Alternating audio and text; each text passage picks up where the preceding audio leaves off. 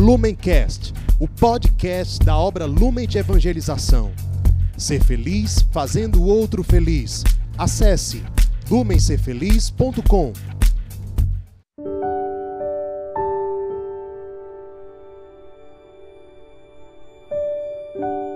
Olá, amado irmão, seja bem-vinda, minha amada irmã.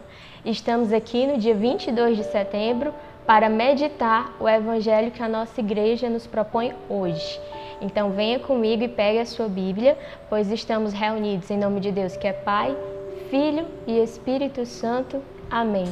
Vinde, Espírito Santo, enchei os corações dos vossos fiéis e acendei neles o fogo do vosso amor. Enviai, Senhor, o vosso Espírito, e tudo será criado, e renovareis a face da terra. Oremos. Ó Deus, que instruíste os corações dos vossos fiéis com a luz do Espírito Santo, fazei que apreciemos retamente todas as coisas, segundo o mesmo Espírito, e gozemos sempre de sua consolação por Cristo Senhor nosso. Amém. O evangelho que iremos meditar neste dia está em São Lucas, capítulo 8, versículos 19 ao 21. A mãe e os irmãos de Jesus foram procurá-lo, mas não podiam chegar-se a ele por causa da multidão. Foi-lhe avisado: Tua mãe e teus irmãos estão lá fora e desejam ver-te. Ele lhes disse: Minha mãe e meus irmãos são estes, que ouvem a palavra de Deus e a observam. Estas são para nós palavras de salvação. Muito bem, o evangelho de hoje é muito curtinho, mas ao mesmo tempo é muito profundo. E antes de meditá-lo, nós precisamos fazer um breve esclarecimento, pois aqui, de uma forma expressa, o evangelista São Lucas fala em irmãos de Jesus, que Jesus teria tido irmãos sendo que nós católicos acreditamos no dogma da virgindade perpétua da Virgem Maria. O que, que esse dogma nos ensina? De que a Virgem Maria ela foi virgem antes, durante e após o parto. Então Maria ela não teve nenhum outro filho, nem com São José, nem por algum acaso com outro homem após a morte de São José. E num primeiro momento poderia parecer uma contradição, como é que nós acreditamos que Maria foi sempre virgem e este evangelho fala em irmãos? Bem, é, e essa contradição ela é muito fácil de ser esclarecida quando nós estudamos as Sagradas Escrituras como um todo, de uma forma que nós mergulhamos na escrita da época, na linguagem da época, na fala da época. E ao realizar esse mergulho, nós percebemos o quê? que era próprio da linguagem daquela época chamar de irmão qualquer parente sanguíneo masculino, certo? Nós vemos isso, por exemplo, no Antigo Testamento, quando Abraão era chamado irmão de Lote, sendo que, segundo a genealogia, quando nós vamos estudar a árvore genealógica de Abraão e de Lote, na verdade, Lote era sobrinho de Abraão, ou seja, era filho do seu irmão. Então, nós sabemos que a Bíblia ela foi escrita, ela tem dois autores, um autor divino, que é o Espírito Santo, e um autor humano.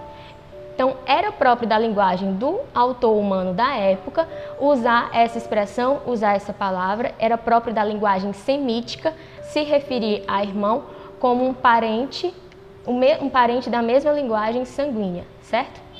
E no Evangelho de São João, no capítulo 19, no versículo 25, nós temos o quê? Ali São João narra as pessoas que estavam aos pés da cruz de Jesus. Fala de Maria, sua mãe, e fala também da irmã de Maria. Ou seja, esses irmãos de Jesus, na verdade, eles eram primos se nós formos utilizar a nossa linguagem de hoje, se nós formos olhar para as nossas relações de parentesco, parentesco perdão. Na verdade, esses irmãos, como relata aqui a Sagrada Escritura, nada mais eram do que primos. Nós vemos em, em João capítulo 19, versículo 25, que estava aos pés da cruz junto com Maria, a sua irmã.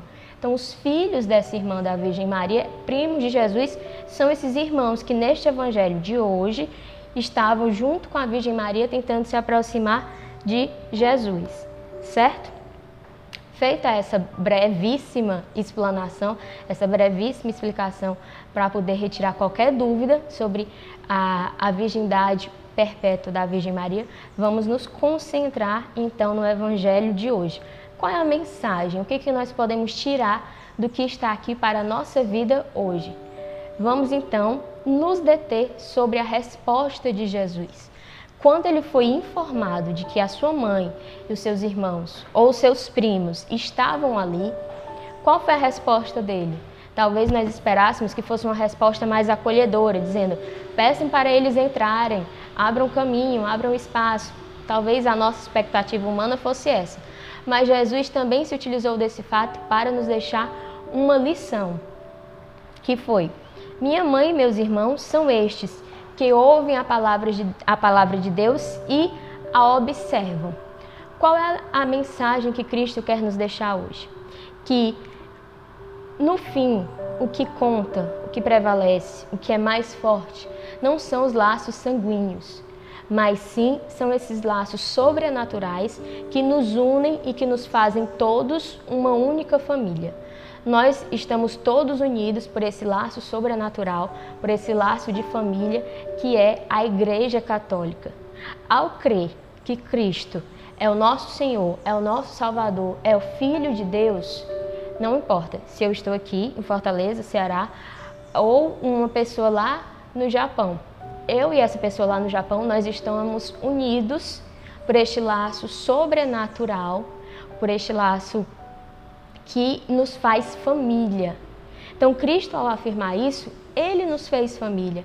E nós, da Obra Lumen, temos a grande, grande, grande alegria de viver isso de uma forma muito concreta nas nossas casas de acolhimento. Quando nós acolhemos homens e mulheres em situação de rua e nós o trazemos para a nossa casa, é vivendo este evangelho, é motivado por este evangelho que nós temos as nossas casas de acolhimento. Você, meu irmão, você, minha irmã, que me escuta agora de uma casa de acolhimento, você é nossa família. Independente se nós dividimos o mesmo DNA, o mesmo código genético, o mesmo tipo sanguíneo, nós somos família, porque nós acreditamos no mesmo Cristo, nós acreditamos no mesmo Senhor abandonado, nós o colocamos como centro da nossa espiritualidade e nós o testemunhamos certo? Então, o Evangelho de hoje nos exorta a viver essa família sobrenatural, que é ter Cristo no centro. Por isso que as nossas casas de acolhimento não são casas de tratamento, não são casas terapêuticas, são casas de família, onde nós estamos aqui vivendo o Evangelho de nosso Senhor Jesus Cristo. É Ele que nos une. Independente da criação que tivemos, independente da história de vida que tivemos, hoje a nossa escolha é colocar Jesus abandonado no centro e isso nos faz todos família, certo? Então, nós temos esse exemplo muito prático, muito concreto dentro da nossa comunidade de vivência desse evangelho. E nós, ao meditarmos também com João, capítulo 19, versículo 26, quando Cristo olha para Nossa Senhora e fala: Mulher, eis aí o teu filho, naquele momento Cristo estava dando Maria como mãe para toda a humanidade. Ou seja, se no evangelho de hoje talvez passe a impressão de que Cristo está desmerecendo a sua mãe, de que Cristo está deixando a sua mãe em segundo plano, na verdade, na verdade, na verdade, Cristo está a elevando, porque Maria é a primeira a viver o que Cristo pede aqui, minha mãe e meus irmãos são estes que ouvem a palavra de Deus e a observam. A Virgem Maria é a primeira, é a primeira a seguir Jesus, é a primeira discípula, é a primeira a ouvir a palavra de Deus e a observar. E vejam só, mesmo quando ela não entendia naquele momento o que acontecia, ela guardava tudo no coração, ela meditava e ela se abandonava em Deus. Então, na verdade, Cristo está aqui elevando a sua mãe ao falar isso, ao falar essas palavras que aparentemente são duras. Mas na verdade não é que são duras, é que o evangelho é firme. O evangelho é um caminho de sim, sim, não, não. E tudo além disto vem do demônio. E Maria soube viver o sim, sim, o não, não dela em Deus, dessa forma pura, dessa forma direta, e nós precisamos aprender dela, pedir a intercessão dela, para também colocarmos nosso Senhor abandonado no centro e para também vivermos em tudo a palavra de Deus. Vejam só, Cristo é muito claro. Minha mãe e meus irmãos são estes que ouvem, mas que também observam a palavra de Deus. Nós precisamos observar, colocar em prática. Não é apenas ouvir, não é apenas saber decorado, mas a colocar em prática, a tornar viva esta palavra. E é, utilizando uma expressão de São Paulo, né? São Paulo fala que somos todos corpo de Cristo. Em 1 Coríntios 12, 27, nós somos membros do corpo de Cristo. Nós somos todos do corpo de Cristo fazemos parte do corpo de Cristo. Ou seja, em outras palavras, São Paulo, usando a sua linguagem, está se referindo a isso também, que todos nós somos família. Nós todos somos família de Cristo ou nós todos somos corpo de Cristo quando nós ouvimos a sua palavra e a colocamos em prática. Por isso que essas meditações diárias do evangelho são tão importantes, porque nós só vamos colocar em prática aquilo que conhecemos, não é verdade? Se não conhecemos, como é que eu vou colocar em prática?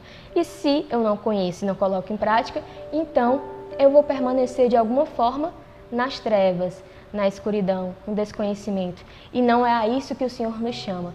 O Senhor nos chama para sermos luz. Então sigamos sendo luz, ouvindo diariamente a palavra de Deus, colocando diariamente em prática a palavra de Deus, essa palavra que é viva, que nos transforma e que nos faz família. Lumencast, o podcast da obra Lumen de Evangelização. Ser feliz fazendo o outro feliz. Acesse lumencerfeliz.com.